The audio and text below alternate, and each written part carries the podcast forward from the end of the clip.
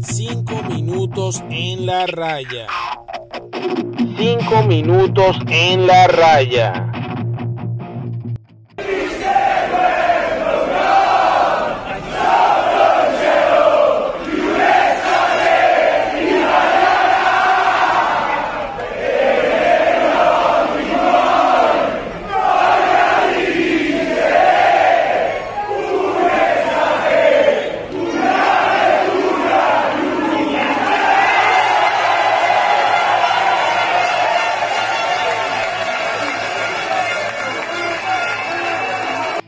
Hola a todos, bienvenidos a 5 minutos en la raya. Te habla Gabriel, te habla béisbol y fútbol en 5 minutos. Y hoy te hablo de las noches mágicas, las 7 noches mágicas nos regaló Italia en la Eurocopa eh, de este año 2021, la Eurocopa 2020, que fue postergada un año por, el, por la crisis del coronavirus. Y qué más decir, Italia campeona merecida eh, de esta Eurocopa con el equipo, el equipo de Roberto Mancini levantándose de las cenizas prácticamente.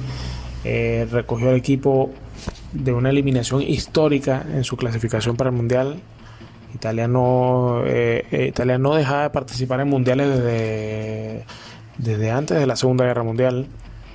Y, y bueno, Mancini recogió esta selección hizo una mezcla perfecta entre jóvenes y veteranos. Veteranos como Chiellini, Bonucci, jóvenes como Nicolo Varela, Spinazzola, ya jugadores con cierta experiencia como Sirio Móvil, Lorenzo Insigne y bueno, resultó en que un equipo que actualmente tiene 34 partidos seguidos sin perder, una selección con 34 partidos seguidos sin perder a uno del récord mundial que comparten España y Brasil en su, en su respectivo momento y, bueno, nada, un poco hablar, eh, ya, ¿qué más agregar? Un equipo con un, con un rendimiento en equipo, eh, figuras en cada uno de los partidos. Eh, el MVP de, del torneo se lo llevó Gillo de Unaruma, que bueno, fue la figura en la final, paró dos penales.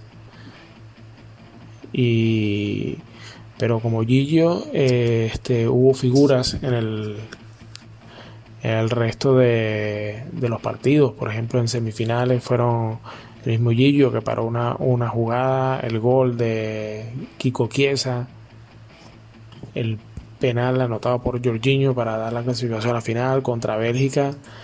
Eh, Nicolo Varela, el golazo Insigne, el manejo del mediocampo de Berratti contra Austria fue de nuevo Federico Chiesa contra Gales ella en, fase de grupos contra Turquía.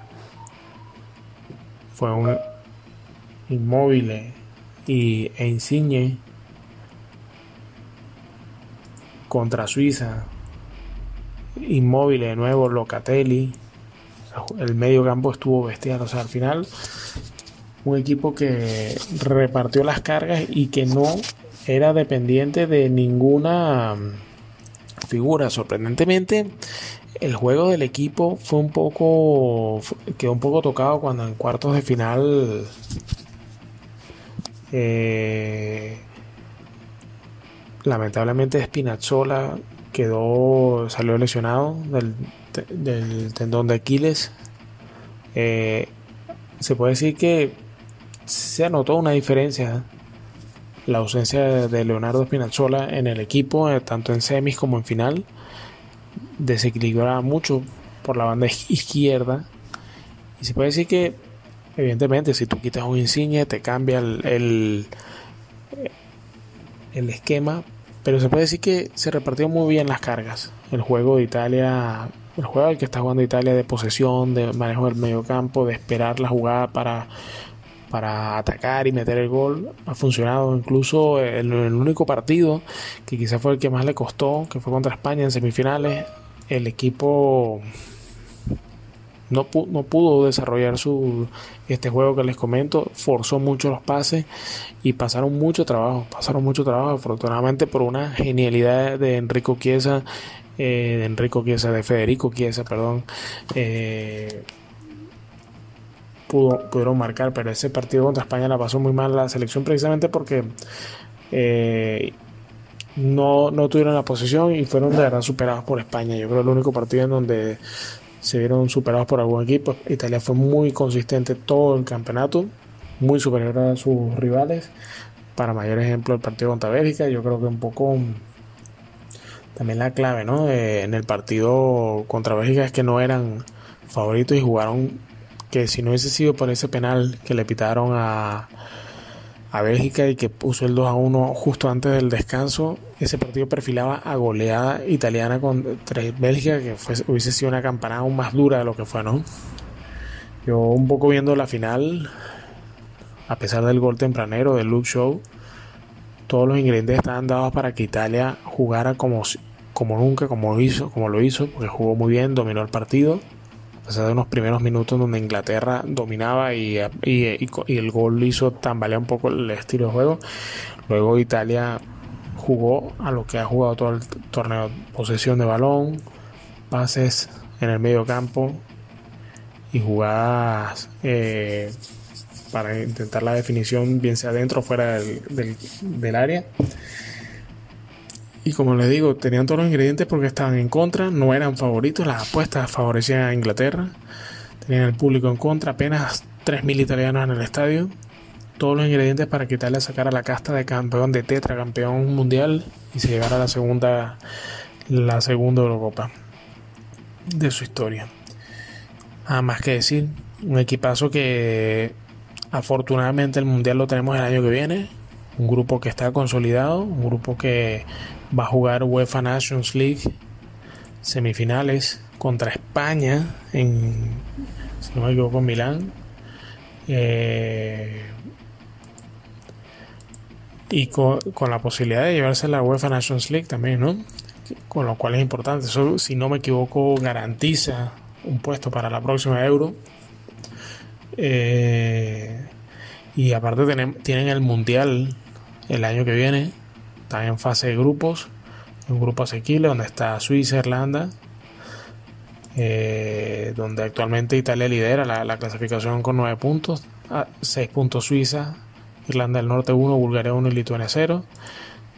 Eh, quedan el resto de partidos para, para la clasificación que arranca el 2 de septiembre.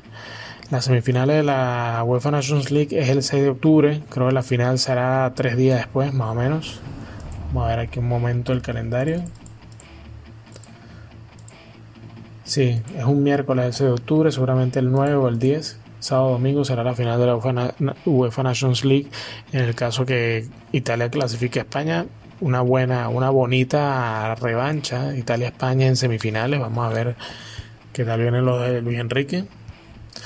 Pero bueno, Italia tiene la oportunidad de ganar la UEFA Nations League con este grupo y el Mundial el año que viene creo que hay que aprovechar este grupo, está junto, a ver si yo que Chiellini no renuncia aún a la, a la, selección y se mantiene, creo que, le da, si no hay ninguna lesión, para, aguantar por lo menos hasta el Mundial de Qatar 2022. Y, y mantener este grupo, aunque bueno, este con Asherby y, y, también el jugador de la del Inter, ¿no? Ahorita se me escapa el nombre, a ver si lo consigo aquí. Eh, a ver, a ver, a ver. hay Pesina, Pesina, no, se me, de el nombre se me ha.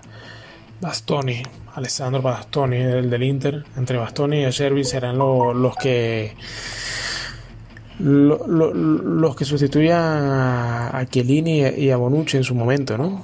Pero bueno, este siete noches mágicas este que nos regaló Italia, este poniendo en alto la canción Image y que el himno de Italia 90, recordándolo ellos mismos en la misma selección, en redes sociales, viéndolos eh, cantar la canción después de cada partido y que bueno, este la cantaron de nuevo luego de, ser campeones. ante la barra donde estaban los italianos, un momento espectacular y luego también lo cantaron como oyeron al comienzo del episodio al finalizar su parada, su caravana en Roma ayer. Eh, bueno, nada, creo que también haré un episodio sobre la Euro, una Euro muy bonita, ocho penales de 15 posibles en la segunda fase, Euro, una Euro bastante bastante pareja. Y bueno, eh, nada más me despido diciendo que bueno, Italia recibió tuvo un récord ¿no? de, de goles sin recibir. Este, nueve partidos consecutivos sin recibir gol. Y, cosa que también este habla de, de lo que fue el equipo, ¿no? En defensa, se recibieron eh, tres goles en todo el campeonato, en siete partidos, uno contra Bélgica, uno contra España y otro contra Inglaterra.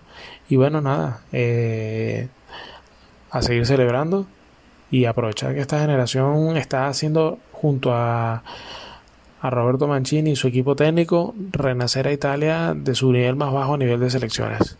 Estos son cinco minutos en la raya, te habla Gabriel y seguimos hablando noches mágicas que nos regaló Italia en la Euro 2021. Saludos.